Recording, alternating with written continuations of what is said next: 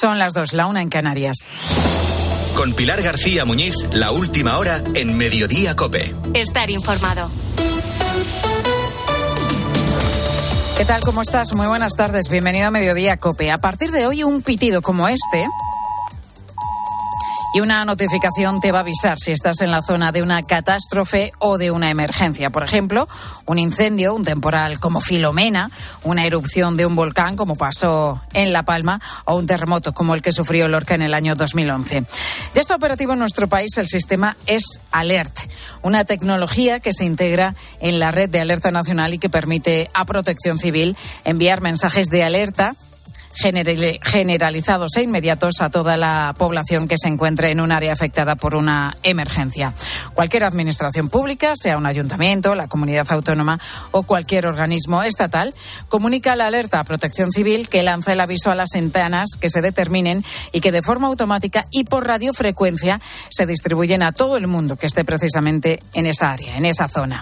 Aunque su estreno no llegaba oficialmente hasta este miércoles, los acontecimientos hicieron que ayer este sistema tuviera que emitir su primer mensaje.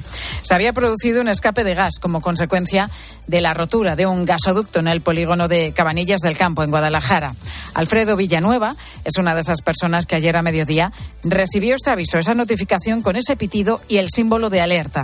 Le informaba de ese escape de gas. Por la tarde recibía otro mensaje. Todo había terminado. El mensaje ponía un símbolo de alerta era de protección civil y ha sonado una alarma. Y decía ya se acababa el confinamiento de las empresas y que se había controlado ya el escape de gas.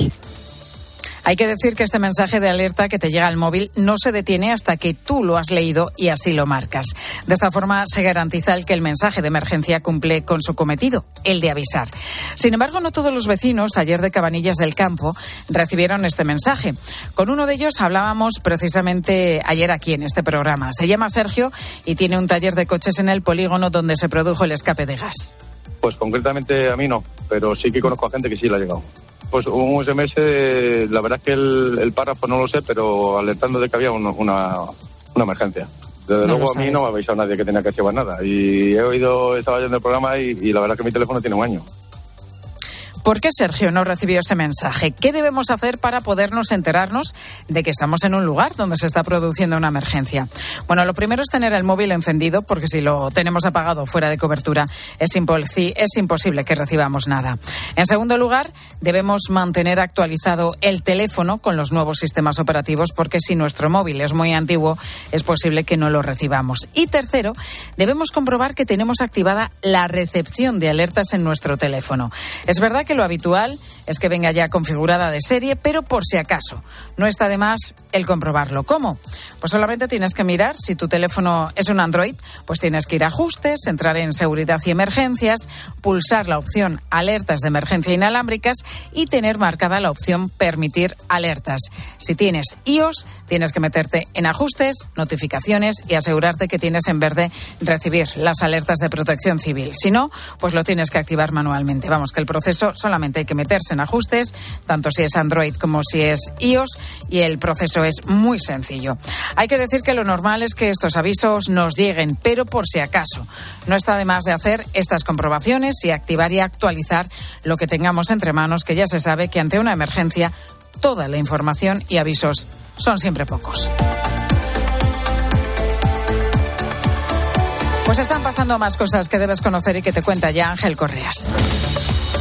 El Boletín Oficial del Estado publica hoy los nombramientos de Raúl Blanco y de David Lucas como nuevos presidentes de Renfe y como secretario de Estado de Transportes, respectivamente. Ambos sustituyen a Isaías Taboas y a Isabel Pardo de Vera, cesados tras la polémica de los trenes de cercanías y media distancia de Asturias y Cantabria, esos que no cabían por los túneles. Precisamente en Cantabria, la policía y la agencia tributaria registran hoy la Consejería de Obras Públicas, además de varios domicilios y de empresas. Están investigando posibles irregularidades en varios contratos de carreteras. Y Ramón Tamames acepta la petición de Vox y será su candidato a una moción de censura contra Pedro Sánchez. Tras varias semanas sopesándolo, uno de los fundadores del Partido Comunista ha aceptado la propuesta del partido de Santiago Abascal, que sin embargo está condenada a no salir adelante la votación que se realice en el Congreso de los Diputados. No tendrá, en principio, la mayoría suficiente. Y este miércoles ha abierto sus puertas en Madrid Arco, la Feria Internacional de Arte Contemporáneo, exhibirá un miró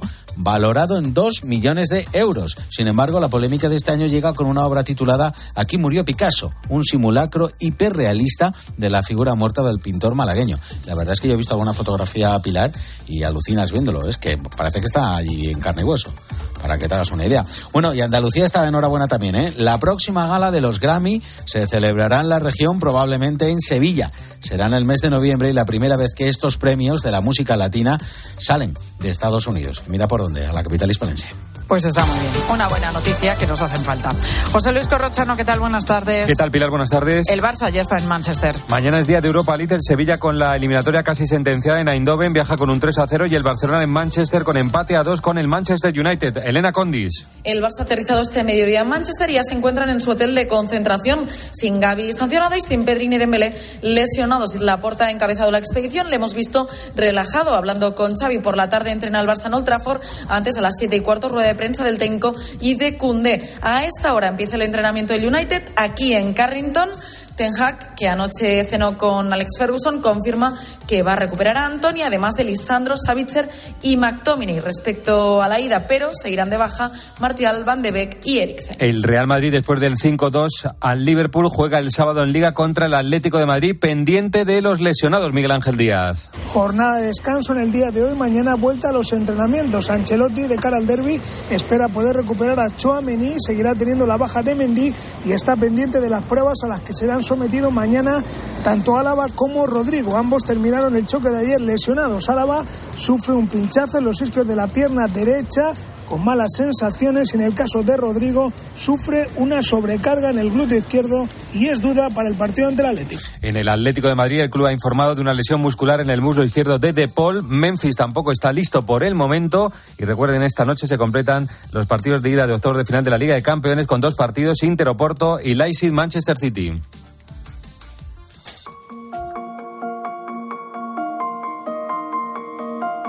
Escuchas Mediodía Cope. Con Pilar García Muñiz. Estar informado. Se llama Lucía Castro y es el ejemplo del daño que le está haciendo la ley del solo sí es sí. ¿Usted tiene miedo el día que salga este hombre de la cárcel? Sí, claro, tengo miedo, tengo miedo. Eso yo creo que es algo que, que lo llevamos todas por, por dentro. Yo por, por suerte sí que es verdad, bueno, como él entró hace relativamente poco, un año y pico en prisión, eh, todavía queda. Mentalmente me tengo que preparar para el momento en el que en el que él vuelva a estar en la calle porque porque claro provoca miedo y y, bueno nunca nunca sabes cómo lo que puede pasar ni, ni cómo vas a reaccionar. El tío de Lucía abusó de ella durante cinco años, cuando era una niña, desde que Lucía tenía siete hasta los doce. ¿Cuándo decidió contar lo que estaba pasando? Fue un proceso larguísimo y de, bueno, de las épocas más, más duras de mi vida porque eh, eh, es durísimo por lo que se tiene que pasar y, y más siendo, siendo una niña.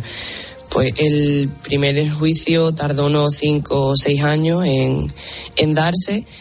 Eh, yo lo gané y, y, él recurrió al Tribunal Supremo de Madrid, eh, con lo cual se alargó y pues nada, hasta hace un año y medio pues no, no lo he podido ver entre, entre rejas. Ahora esta joven con 21 años va a ver cómo, a merced de la aplicación de la norma aprobada por el Gobierno, su agresor va a salir de la cárcel antes de lo previsto. Y es que según los últimos cálculos, en los cuatro meses y medio que lleva en vigor una de las leyes bandera de Irene Montero, 544 agresores sexuales se han visto beneficiados por esta norma. Lucía ha puesto en marcha la primera plataforma de afectadas por una ley que sigue sin ser modificada. El objetivo de esta plataforma es acompañar a las víctimas y que el Estado y la ministra de Igualdad asuman responsabilidades patrimoniales por los daños morales que les están causando pero es el, el, hecho en sí de que, de que bueno de que siquiera se le, se le permita a un agresor sexual que está ya condenado que, que pida una reducción de condena sin, sin merecerla y después de, haber luchado tanto que, que esto pase, pues es vergonzoso y yo creo que nos hace daño a todas las víctimas que, que estamos pasando por esto. Pues esta ley ha sido supervisada por un grupo de eurodiputadas que estos días han estado en Madrid, eurodiputadas que han mantenido diferentes reuniones, entre ellas con las ministras de Justicia, también con la ministra de Igualdad. Y esta mañana han tenido un encuentro con los jueces y estos les han alertado de que el daño de esta norma es irreversible. Maribel Sánchez porque éramos un referente en la lucha contra la violencia de género, pero los jueces están viendo obligados a aplicar la ley del solo sí es sí si no quieren incurrir en un delito de detención ilegal. Fuentes de esta delegación del Parlamento Europeo confirman a COPE la frustración que han podido observar entre los miembros del Consejo General del Poder Judicial y del Tribunal Supremo con los que se han reunido y con los que han analizado los más de 500 casos de agresores sexuales beneficiados por la ley de una ministra, Irene Montero, que negaba esta cifra, por cierto, ante esta misma comisión de europarlamentarias. Sin embargo, los jueces calculan que el número seguirá aumentando porque hay un total de 4.000 presos que podrían ver cómo se reducen sus penas en los próximos años. El resultado de esta reunión, nos dicen a COPE, pesará enormemente en el informe que ha elaborado la delegación del Parlamento Europeo, aunque también deben incluir la información que les han dado las ministras de Justicia e Igualdad, las organizaciones de mujeres o los sindicatos. Pues precisamente por esta ley del solo sí es sí, en la sesión de control esta mañana al Gobierno en el Congreso se producía un duro rifirrafe entre la portavoz del Partido Popular, Cuca Gamarra, y el presidente del Gobierno, Pedro Sánchez. ¿A qué espera para cesar a la ministra Irene Montero? Los trenes sí, pero los delincuentes sexuales no. Este gobierno suma. Con quien nunca vamos a sumar es con aquellos que ponen en solfa los derechos de las mujeres. Usted suma 544 delincuentes sexuales beneficiados por su ley. Es incapaz de rectificar. La ley del solo sí es sí es una de las normas estrella del Ejecutivo, como también es la recién aprobada ley del aborto. Recordamos que con esta norma hoy una adolescente de 16 años puede poner fin a su embarazo sin necesidad del consentimiento paterno. Conscientes de ello, más de 500 organizaciones y entidades nacionales e internacionales han presentado esta mañana la Marcha por la Vida que va a recorrer las calles de Madrid el domingo 12 de marzo. Alicia Latorre está al frente de las asociaciones Provida que es importante la constancia y que es importante levantar la verdad, la voz de la verdad de la vida en todos los aspectos. Hay más bien de lo que nos parece, hay que ponerlo en valor y hay que también eh, lanzar pues una, una llamada a aquellas personas que quizá piensan distinto pues si ya de por sí diferentes leyes se enfrentan al gobierno con el principal partido de la oposición, pues ahora surge otra polémica. Y es la negativa de Pedro Sánchez a permitir que Alberto Núñez Feijo visite a las tropas españolas que están desplegadas en Letonia. Desde el PP ponen en la diana a la ministra de Defensa, a Margarita Robles, y el supuesto visto bueno que dio Ricardo Rodríguez. Sí, el propio Alberto Núñez Feijo ha cargado contra el gobierno por patrimonializar las Fuerzas Armadas y ha considerado partidista prohibir su visita a las tropas ha sido la réplica del líder de PP una Margarita Robles alineada ahora mismo con la Moncloa. Me resulta increíble y triste que el equipo que le organiza la agenda al señor Feijó, porque el señor Feijó no ha hablado conmigo, quiere hacer una utilización partidista de las tropas que están en Letonia ha obviado en todo momento que fue receptiva al desplazamiento de Feijó y solo cambió de actitud después de consultar a la Moncloa que puertas adentro ha juzgado contraproducente en año electoral autorizar esa imagen de Feijó. Suficiente argumento para alegar cuestiones operativas de la misión de la OTAN en Letonia, sin dejar además de ir al choque desde el equipo de Pedro Sánchez y considerar que el jefe de la oposición solo ha buscado marcar agenda en el exterior. Los populares se dicen sorprendidos por la insólita decisión gubernamental de permanecer también aquí instalados en la confrontación cuando ellos ya contaban con el placet de las autoridades letonas y de la misma Alianza Atlántica.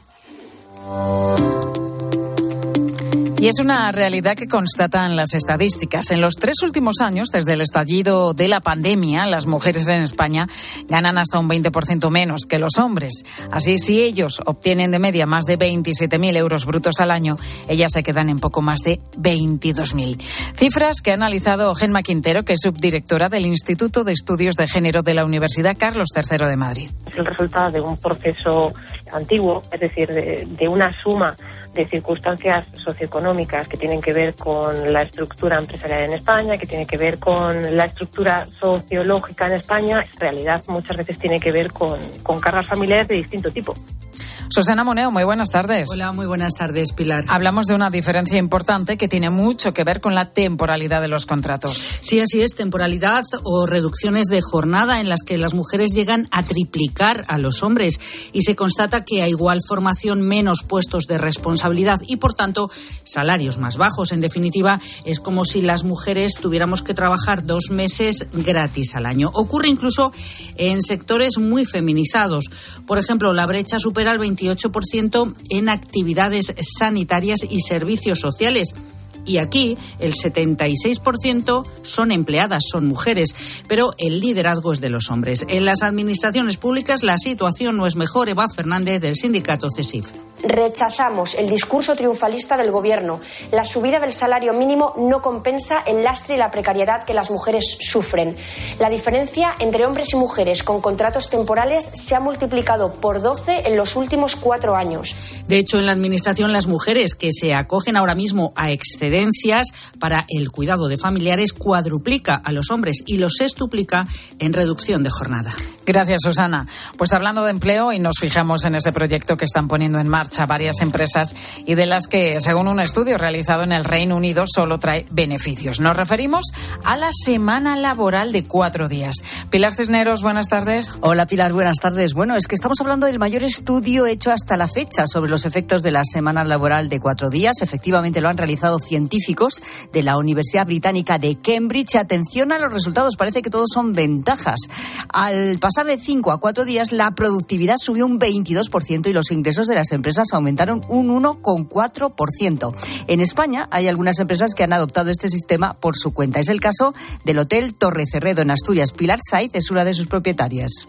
Bajo la premisa, la satisfacción en el trabajo aumenta la energía y reduce el estrés afrontamos este reto de 36 horas laborales repartidas en cuatro días. No es una tarea fácil, pero contamos con los elementos adecuados tanto humanos como tecnológicos pues cada vez más empresas lo intentan, porque como digo, los resultados de este estudio, que se ha hecho en 2.900 trabajadores y 61 empresas, la verdad es que son muy positivos. Hablamos de esto esta tarde. A partir de las 4, en la tarde de COPE con Pilar Cisneros y Fernando de Aro. De lo que estamos hablando nosotros también aquí en Mediodía es de lo que cuesta estudiar fuera de casa, como hacen tantísimos universitarios en nuestro país. Y precisamente sobre esto te preguntamos hoy. ¿Has estudiado o estudias fuera de tu ciudad natal? O quizá estén estudiando ahora mismo tus hijos fuera porque se han marchado. ¿Cuánto cuesta vivir fuera? ¿Cuánto estás, bueno, pues ayudando a tus hijos si es que ellos no trabajan y lo tienes que abonar todo? ¿Cuánto les das para que puedan vivir fuera y estudiar fuera de casa? ¿Con quién comparten piso? ¿Cómo está siendo la experiencia? ¿Qué recuerdos tienes en tu caso? Lo mejor y lo más duro. Cuéntanos tu experiencia a través del 637 230000. Ahora tu cope más cercana. Escuchas Mediodía Cope. Con Pilar García Muñiz. Estar informado. Solo Carlos Herrera pone su mirada en aquello que tienes que conocer. El presidente de la Comisión Central de Deontología del Colegio de Médicos de España, que es eh, José María Domínguez Roldán, eh, ha escuchado muchos testimonios sobre las graves consecuencias de la ley trans en menores y jóvenes, ¿no? Daños difíciles de reparar. Se le ha quitado la voz a los doctores. Efectivamente, pensamos que en, en todas estas situaciones debe primar el mejor interés del menor. Implica que tenga no solamente la madurez, sino la asesoría suficiente Para comenzar el día bien informado, despierta con Carlos Herrera. Desde las 6 de la mañana todo pasa en Herrera en Cope. Al habla Resines. Te voy a resumir esto rápidamente. Más móvil te da atentos, fibra y dos líneas móviles con 30 gigas a compartir. Y todo esto por 39,90 euros al mes durante un año. ¿Lo quieres más corto? Vente y ahorra. Llama gratis al 1498. Más móvil, ahorra. Sin más. Dos cositas. La primera, un motero llega donde nadie más llega. La segunda, un mutuero siempre paga menos. Vente a la mutua con tu seguro de moto y te bajamos su precio sea cual sea. Llama al 91 555 5555. 91 555 5555. Por esta y muchas cosas más, vente a la mutua. Condiciones en mutua.es. ¿Qué sentimos cuando algo nos cautiva? Lo que sentirás conduciendo el nuevo Peugeot 408, con su sorprendente diseño y un interior con acabados exclusivos. Descubre el lenguaje de la atracción y disfruta de condiciones únicas en las puertas abiertas hasta el 28 de febrero. ¿Quieres dejar de pensar a qué hora pones la lavadora o el lavavajillas? Placas solares de Solideo y olvida las subidas de la luz. Es el momento de hacerlo. Solideo.es. A la hora de alquilar, ¿eres un aventurero en busca de que te paguen el alquiler? ¿O confías en la única empresa que mantiene la morosidad en 0% en el alquiler? Cada día somos más los que disfrutamos de la protección de alquiler seguro. Llama ahora al 910-775-775. Alquiler seguro. 910-775-775. Pilar García Muñiz. Mediodía Cope.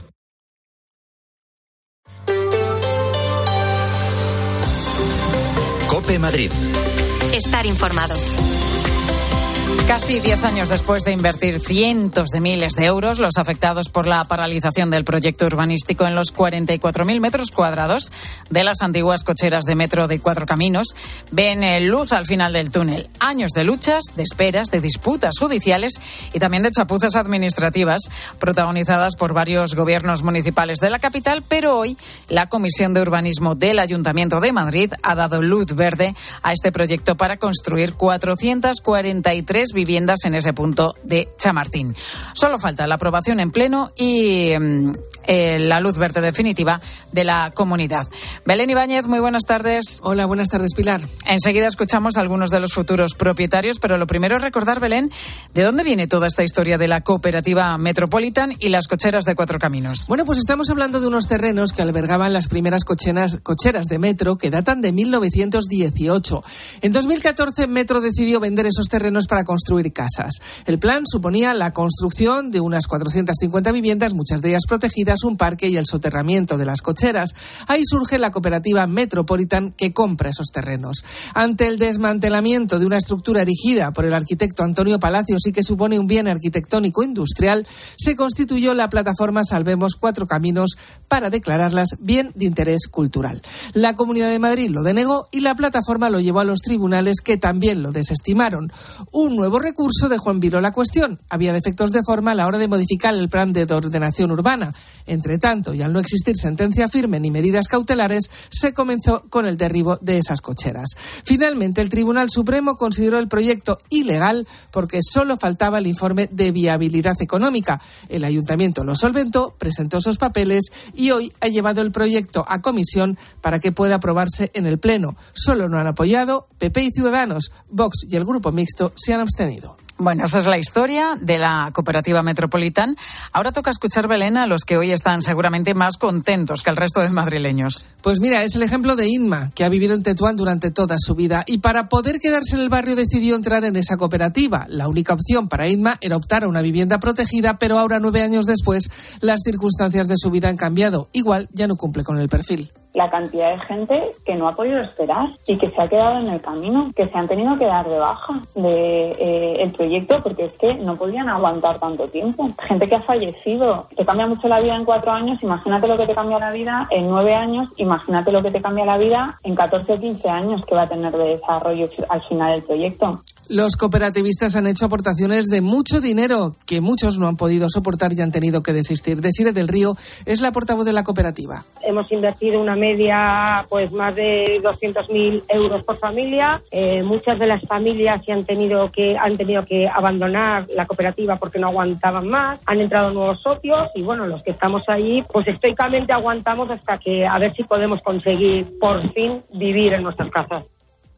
Ellos adquirieron a Metro unos terrenos de manera legal y después surgieron los problemas, sobre todo burocráticos, que les fueron paralizando el proyecto. Por eso denuncian inseguridad jurídica. Este ha sido un paso importante, pero todavía hay falta una aprobación definitiva. Quedan pasos que dar, como por ejemplo que la Comunidad de Madrid apruebe ese proyecto. Gracias, Belén. Te recuerdo que faltan dos pasos para que este proyecto sea realidad. La aprobación la semana que viene en el Pleno del Ayuntamiento y luego el ok definitivo de la comunidad.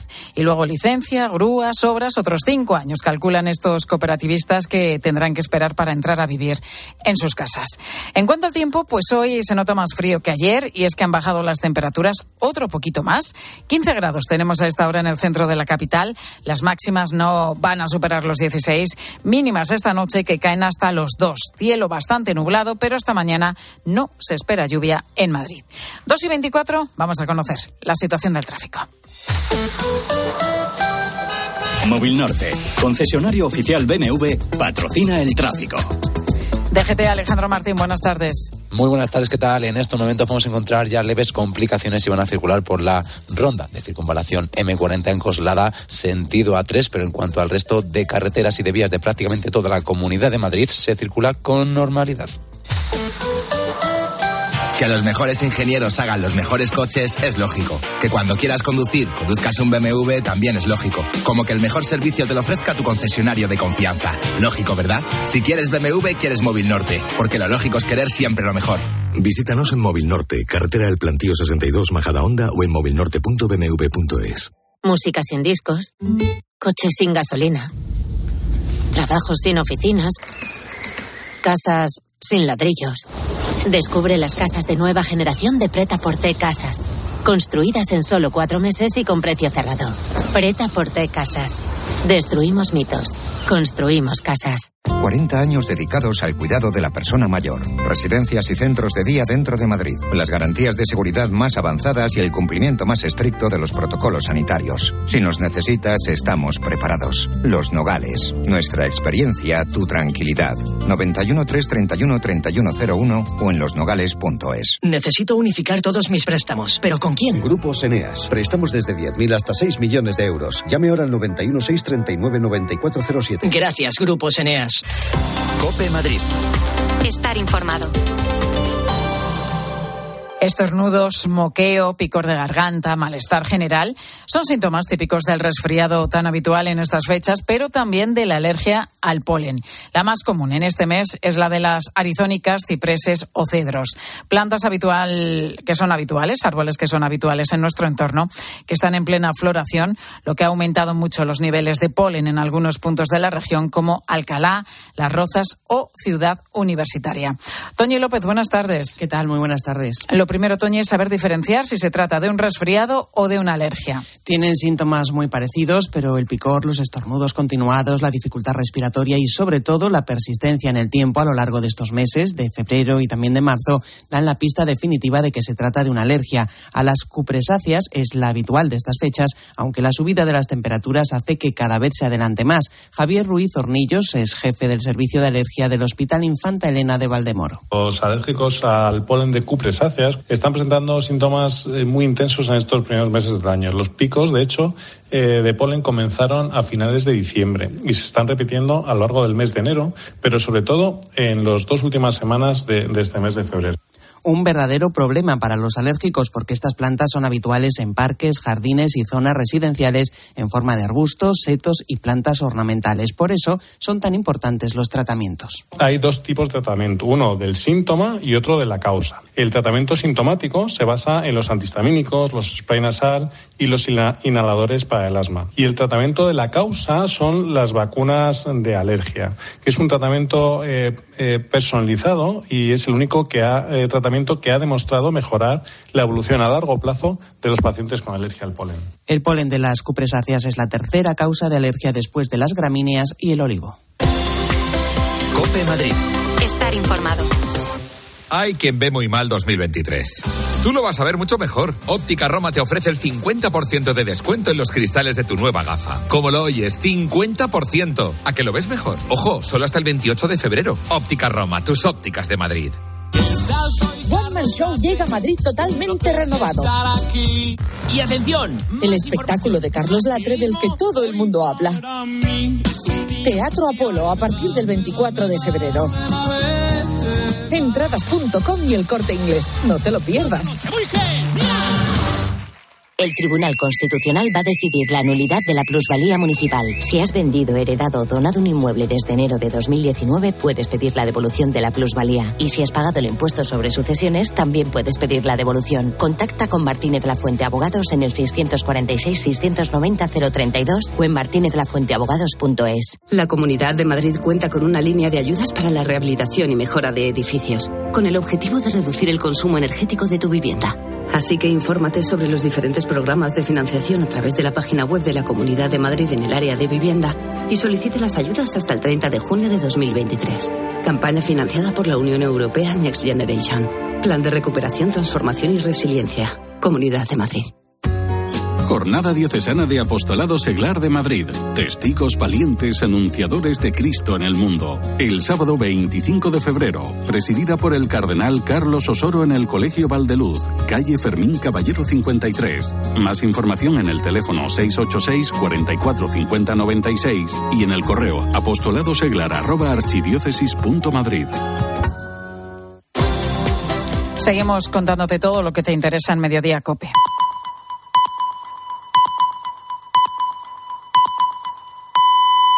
Las dos y media, la una y media en Canarias. Con Pilar García Muñiz, la última hora en Mediodía Cope. Estar informado. Más de 540 violadores, agresores y pedrastas han visto ya reducida su condena por los efectos de la ley del solo sí es sí. Y lo más triste es que detrás de esta cifra pues hay más de 540 víctimas que tienen que asimilar el hecho de que un día reciban una llamada, les llame su abogado y les diga, oye, que este sale de la cárcel o que va a salir antes de tiempo porque su pena se ha rebajado al amparo de esta ley. Pues esto es lo que le pasó hace apenas unos días a Lucía Castro. Sufrió abusos por parte de su tío cuando era una niña, apenas tenía siete años. No fue hasta los doce cuando fue capaz de contarlo. Y ahí empezó un periplo judicial de ocho años hasta ver a su agresor entre rejas. Fue condenado a once años de prisión. Ahora con la ley del solo sí es sí, su tío saldrá antes de prisión. Su pena se ha visto reducida en seis meses. Ella, lógicamente, se siente indefensa e impotente, como le contaba esta mañana a Carlos Herrera. Es complicado. Eh, por ejemplo, pues ahora llevo unos días un poco más eh, de bajón en los que he tenido que estar, bueno, otra vez un poco con, con pastillas y tal. ¿Usted tiene miedo el día que salga este hombre de la cárcel? Sí, claro, tengo miedo, tengo miedo. Eso yo creo que es algo que, que lo llevamos todas por, por dentro.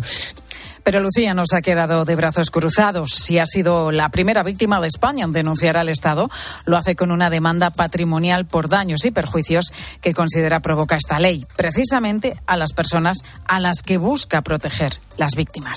Pero es el, el hecho en sí de que le- se le permita a un agresor sexual que está ya condenado que, que pida una reducción de condena sin merecerla y después de, haber luchado tanto que, que esto pase, pues es vergonzoso y yo creo que nos hace daño a todas las víctimas que, estamos pasando por esto. Lucía anima a todas aquellas víctimas a reclamar ante la justicia el daño que les está ocasionando esta ley del solo sí es sí a través de una plataforma que ofrece asesoramiento legal, apoyo psicológico y una red de apoyo formada por personas que están pasando por esta misma situación. Su iniciativa, que se canaliza a través del correo afectadas.leysiesi@gmail.com, pues ha tenido tanta repercusión que en solamente un par de días ha recibido más de 50 solicitudes de información, pero también mensajes de psicólogos, abogados y asociaciones que se han prestado a ayudar de forma gratuita a todas estas víctimas. Y es que la ley del solo sí es sí ha indignado a muchísima gente, a muchísimos sectores, comenzando por los dirigentes políticos de Europa que están estos días aquí en España, en Madrid, analizando y preguntando por qué el Gobierno aprobó lo que aprobó. Y es verdad que esta ley va a modificarse en unos días en el Congreso, pero el daño ya está hecho. Las víctimas de estos 540 agresores, que serán más, han pasado primero por el calvario de sufrir esas agresiones o abusos, después por el doloroso y costoso proceso de contarlo y denunciarlo, para lo que hay que tener además muchísima valentía, y tras eso, por un procedimiento judicial de años intentando conseguir que su agresor entre en prisión para que ahora vean cómo sale antes de tiempo. Con esta ley se ha convertido de nuevo en víctimas a las que ya lo eran.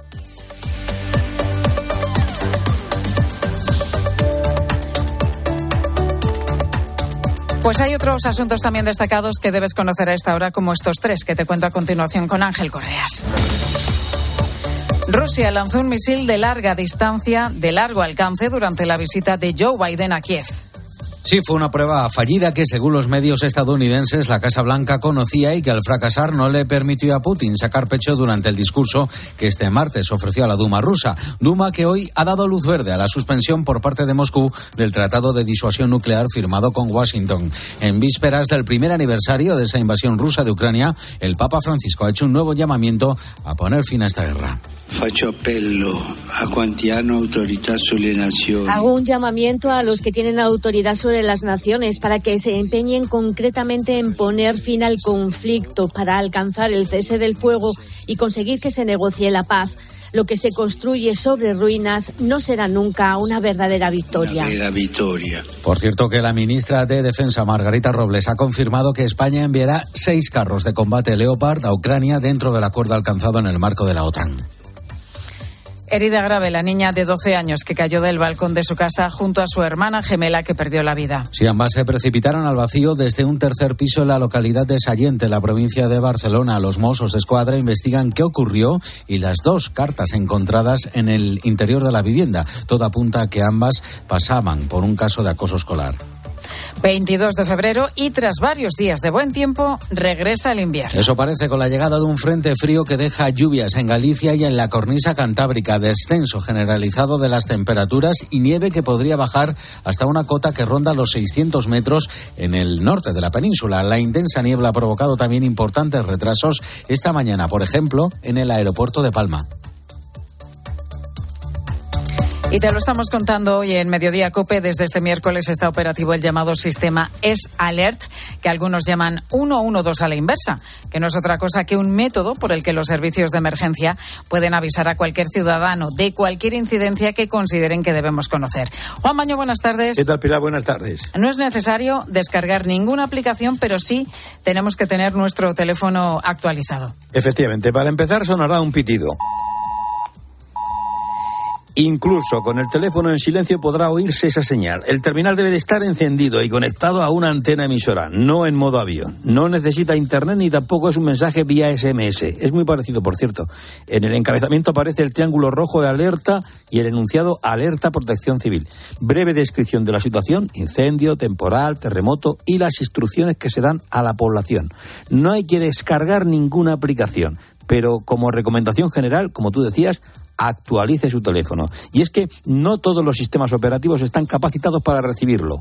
En los iPhone, la última versión que lo tiene incorporado es el iOS 15.6, con una antigüedad de año y medio, dos años. En el caso de los Android, la versión 8, con una antigüedad de 8 a 10 años. Por eso, el consejo primordial, actualice el teléfono. Algunos ofrecen, algunos terminales ofrecen la posibilidad de activar las alertas de emergencia a través de ajustes, notificaciones. No es necesario hacer esa activación. Recibirá igualmente la señal. Tampoco puede desactivarlo por su cuenta. Es automático e inmediato. Tomamos nota de todo ello. Gracias, Juan. Gracias, y a partir de las 3 y 5, ¿qué nos contáis en los deportes, Corrochano? Hola, Pilar, buenas tardes. Empezamos por la exhibición goleadora del Real Madrid en Liverpool 5-2. Dos goles de Vinicius, dos de Benzema y otro de Militao. Nunca antes un equipo había hecho cinco goles en Anfield en un partido europeo. El Real Madrid está pendiente ahora de las pruebas a Álava y a Rodrigo, que se lesionaron en el partido. Hace media hora se ha cerrado la capilla ardiente de Amancio Amaro. Está previsto que a las 3 de la tarde sea incinerado. Y mañana dos partidos de la Europa League. El Barcelona juega en Manchester con empate a dos y sin Pedri ni Gavi. El Sevilla con una ventaja de 3 a 0 jugará en Eindhoven contra el PSV. Más lesiones en el Atlético de Madrid que juega contra el Real Madrid. De Paul sufre una lesión muscular en el muslo izquierdo. David Silva va a ser baja contra el Valencia en la Real Sociedad y Gaya ha informado el club que tiene un esguince ligamentoso de su tobillo izquierdo. Es baja para este partido frente a la Real Sociedad. Y esta mañana se ha presentado la moto, la Honda de Mar Márquez y de Joan Mir.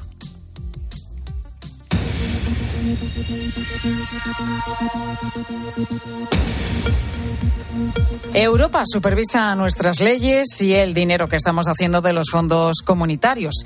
Si durante los tres últimos días diez europarlamentarias han estado en España para comprobar la aplicación de la ley del solo sí es sí, a la vez otra delegación europea ha venido también aquí para ver qué, qué uso le estamos dando a ese dinero transferido para ayudar, en teoría, a la recuperación económica.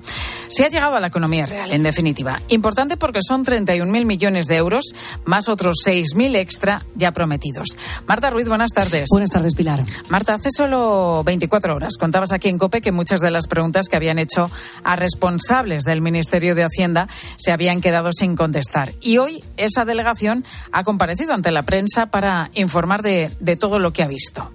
Bueno, eh, de momento la valoración con la que nos quedamos es que no hay indicios de fraude ni riesgo a que se corte el flujo de los fondos. Se reconoce el esfuerzo del gobierno español. No hay enmienda, por tanto, a la totalidad, pero la presidenta de esta delegación dejaba claro que eh, falta transparencia, que es difícil acceder a los datos disponibles, que el mecanismo de control COFI funciona, pero con problemas de interconexión con las comunidades, que hay que eliminar trabas para el acceso a estos fondos por parte de pymes y autónomos y lanzaba esta advertencia por la reforma del delito de malversación. Mónica Holmeyer, jefa de la delegación.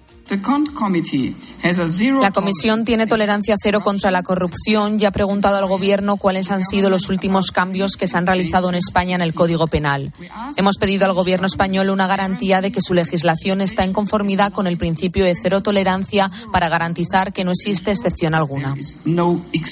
La delegación, eso sí, se marcha de España sin saber qué cantidad de los fondos ha llegado a la economía real. Gracias, Marta. A vosotros.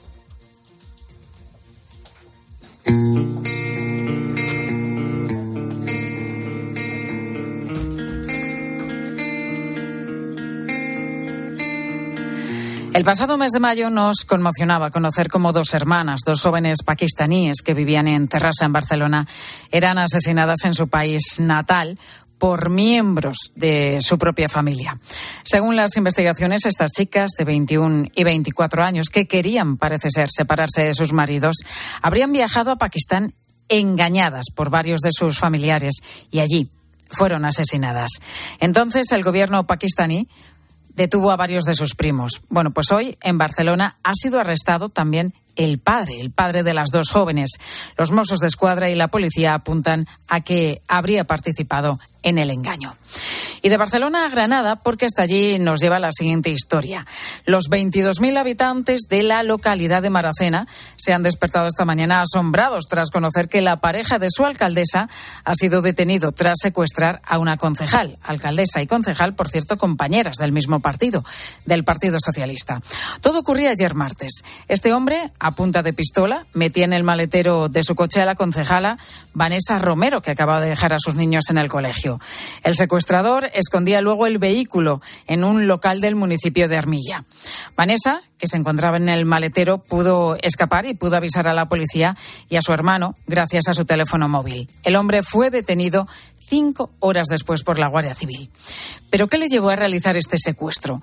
Pues la alcaldesa niega conocer si el trasfondo es una supuesta denuncia de corrupción urbanística que la concejala iba a realizar y que la iba a poner a ella en la picota. Berta Linares, la alcaldesa, hoy ha comparecido ante la prensa y entre lágrimas dice que estaba muy afectada, pues ha afirmado no saber nada y reitera que todas las cuentas del consistorio están al día. A lo largo de estos 15, 16 años, y es demostrable, nunca ha habido nada.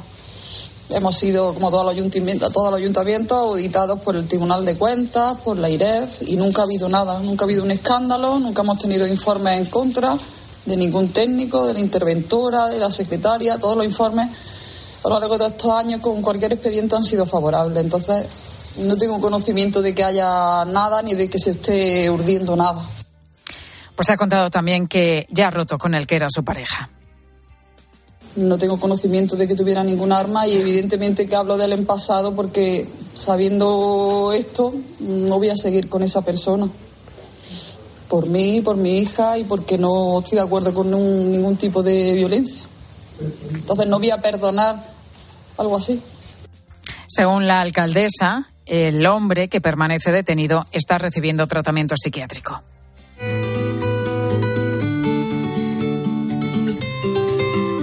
Bueno, y seguro que te vas a sentir identificado con estos sonidos. El inglés en nuestras vidas. Es muy poquito, muy poquito, lo básico. Tengo ahí una aplicación en el móvil que de vez en cuando me meto. Ahora todo el mundo habla inglés, con lo cual casi la mayoría de la gente y en muchos trabajos te lo piden.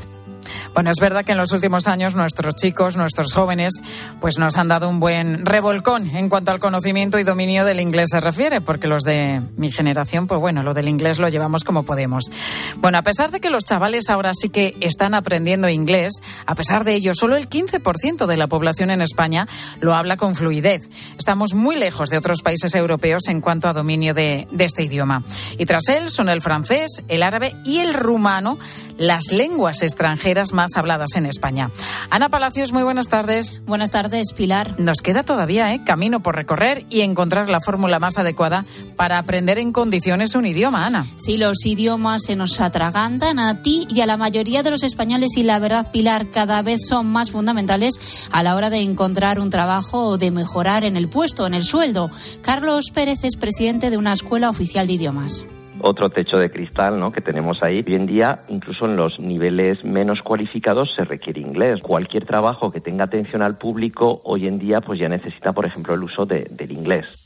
Para aprender un idioma lo fundamental es la constancia. También ayuda una estancia en el extranjero.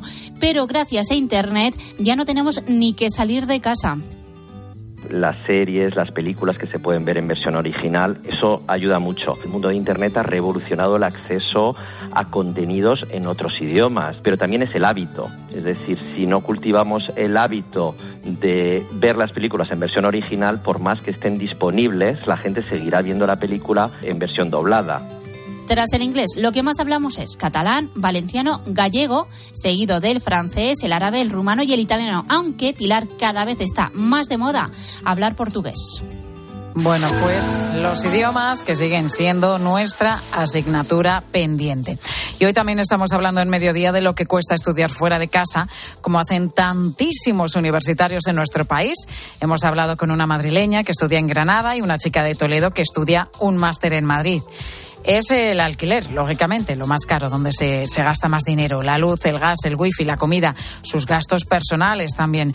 ¿Por cuánto sale estudiar fuera de casa? Pues sobre esto te estamos preguntando hoy. ¿Has estudiado o estudias fuera de tu ciudad natal? Igual lo están haciendo tus hijos. ¿Por qué te marchaste? ¿Cuánto te costó vivir fuera? ¿Con quién compartiste piso? ¿Cómo fue la experiencia? ¿Qué recuerdos tienes? Lo mejor y lo más duro. Pues queremos escucharte a través del WhatsApp de Mediodía Cope 637 230000 637 230000. Ahora, tu cope más cercana.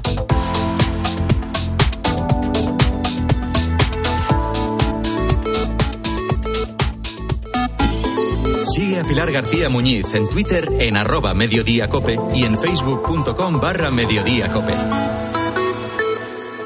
Hola, soy tu yo del futuro. Y mira lo que tengo. ¡Menudo coche! Pues lo he conseguido gracias a ti.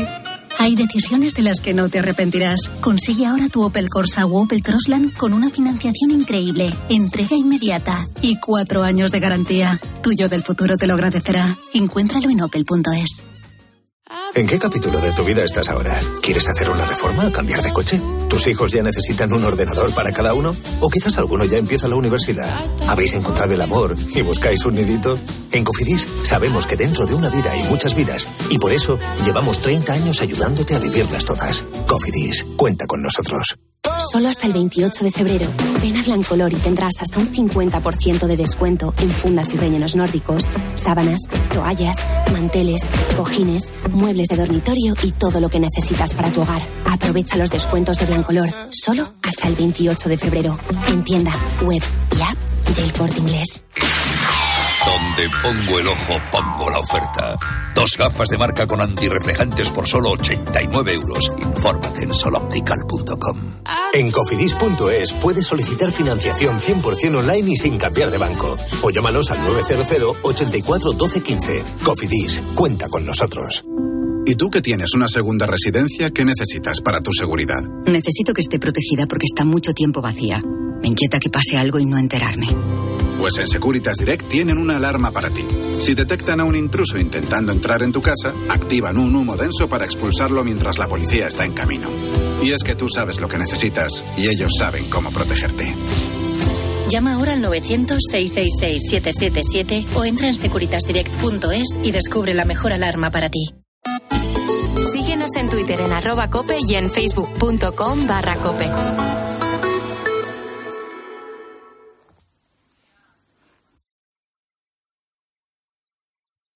Pilar García Muñiz. Mediodía Cope.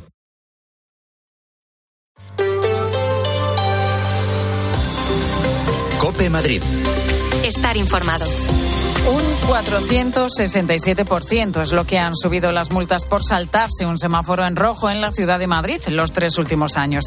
Estamos hablando de las sanciones que ponen los semáforos con radar, los llamados semáforos fotorrojo, que ahora incluso graban en vídeo a los vehículos que se los saltan, para evitar posibles recursos y dar más protección al peatón. De los 35 de estos semáforos que tenemos en la capital, hay tres que son los que más sancionan. Ponen, atento, una media de 26 multas cada día. Y hasta uno de ellos nos vamos a ir a esta hora. Y está Pablo Fernández. Pablo, buenas tardes. ¿Qué tal, Pilar? Buenas tardes. ¿En qué semáforo en el que multan muchísimo cada día te encuentras? Pues estoy en el semáforo que está en Cea Bermúdez, esquina con la calle Valle Hermoso. Este semáforo, mira, acaba de saltárselo un coche justo cuando se ha puesto en rojo. Como venía diciendo, este semáforo foto rojo, que está entre Islas Filipinas y Canal, es el que más infracciones ha detectado en los dos últimos años. Más de 14.000 desde noviembre de 2020, de las que más de la mitad han sido durante el año pasado. Al tratarse de una zona muy concurrida, es más fácil que te multen, según Antonio.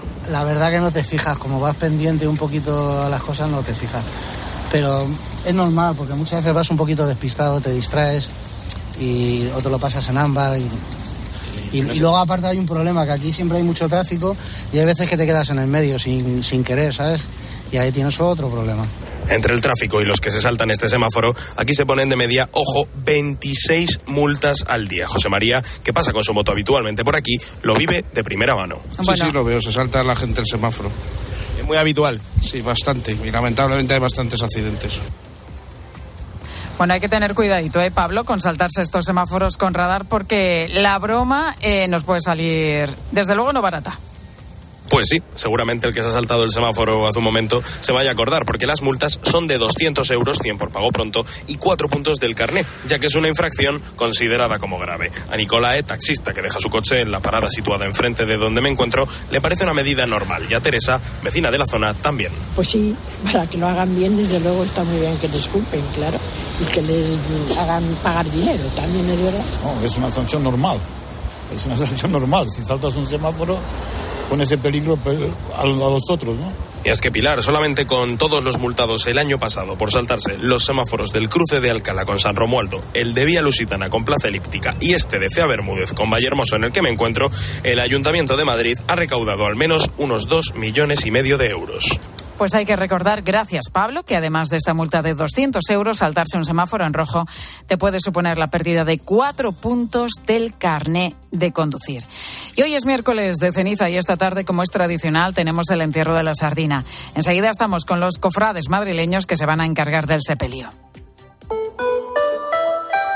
Cada mañana viene la 27. Cuando llega yo me subo al autobús. Paso el abono y cuando se pone verde, el conductor dice: Hola, majo, ¿qué tal tú? Yo soy de bus. eres muy de bus cuando eres muy de moverte por Madrid en EMT. EMT, 75 años siendo muy de bus. Ayuntamiento de Madrid. Distinción, clase, calidad, servicio. La fama y el prestigio de José Luis en restauración es la garantía de un trabajo bien hecho desde hace 65 años. Para tu evento de empresa, celebración familiar, boda, bautizo, comida o cena, José Luis. Reserva en joseluis.es.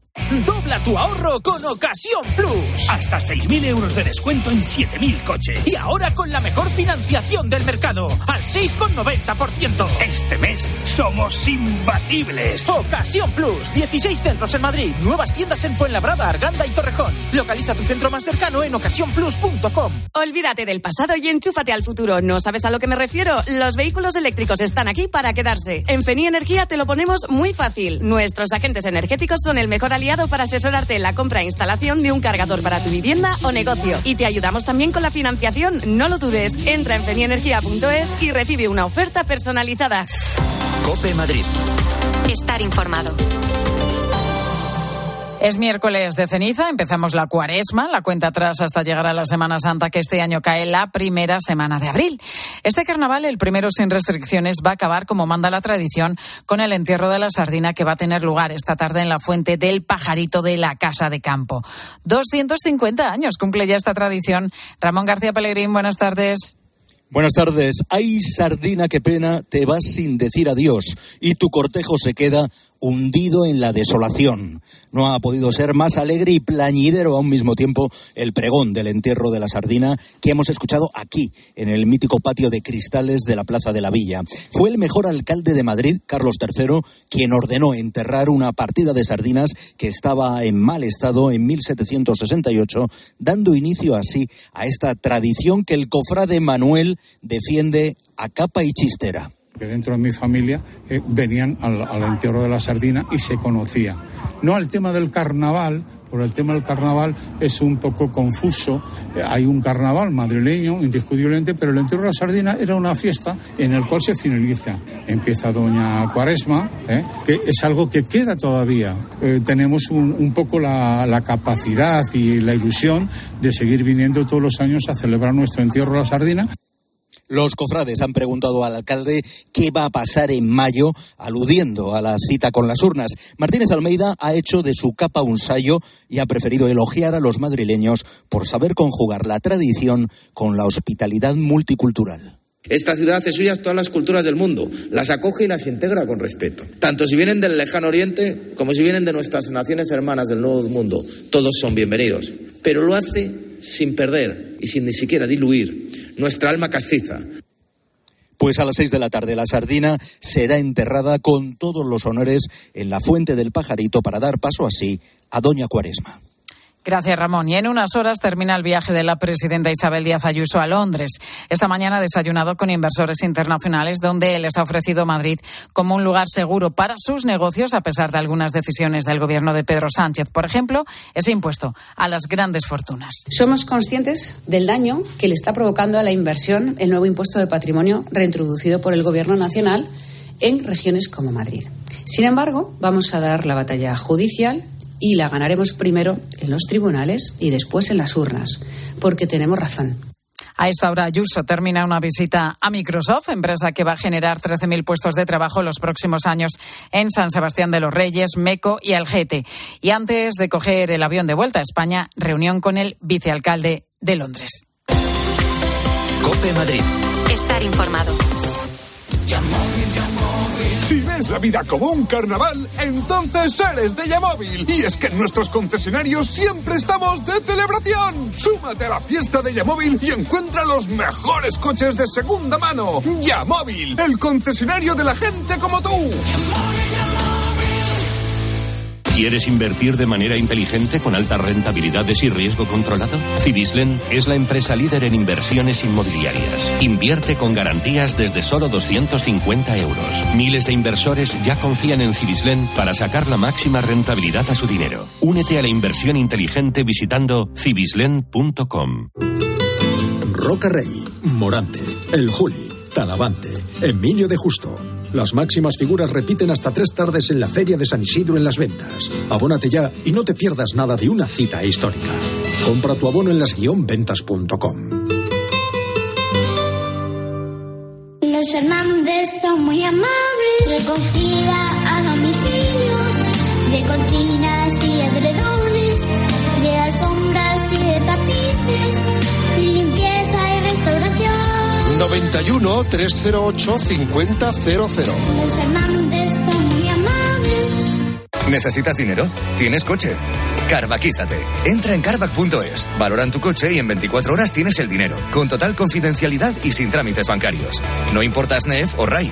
Así reconduces tu situación económica fácilmente y sigues disfrutando de tu coche como un alquiler. Suena bien. Carvac.es. Dinero por tu coche.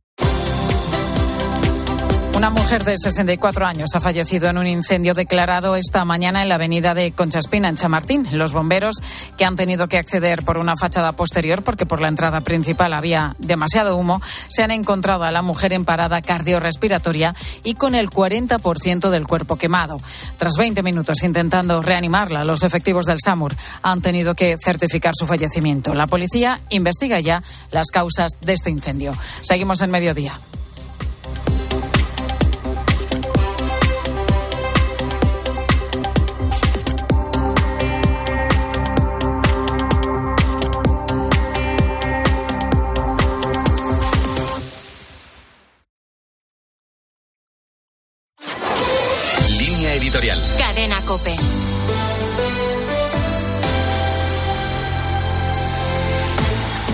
Las últimas semanas había corrido el insistente rumor de que Estados Unidos parecía dispuesto a abrir negociaciones con Rusia para acabar con la guerra en Ucrania. El discurso de Vladimir Putin ante la Duma, repleta de parlamentarios, políticos y militares, ha dejado claro que no hay perspectiva de negociación a la vista. No solo eso, Rusia ha roto con el último acuerdo sobre desarme nuclear y Putin ha utilizado una retórica belicista en la que identifica a Occidente con todos los males y también la invasión de Ucrania como una misión supuestamente reservada a su país. Ayer, desde Varsovia, el presidente Biden renovó el compromiso de los Estados Unidos con la libertad y la democracia en Ucrania al pronunciar un discurso que marca un hito en la política exterior norteamericana. Afirmó también que su respaldo a Ucrania no se debilitará nunca y que la OTAN no se dividirá, como espera Putin en su sueño de reconstruir el imperio ruso. De esta manera respondía al discurso de Putin, subrayando que debe abandonar la expectativa de que Ucrania sea una victoria para Rusia. El hecho es que ambos discursos evocan la retórica de los tiempos de la Guerra Fría, lo cual abre nuevas incertidumbres sobre la etapa histórica en la que ya estamos inmersos, que requerirá una sabiduría y unos liderazgos de los que, por desgracia, no andamos sobrados.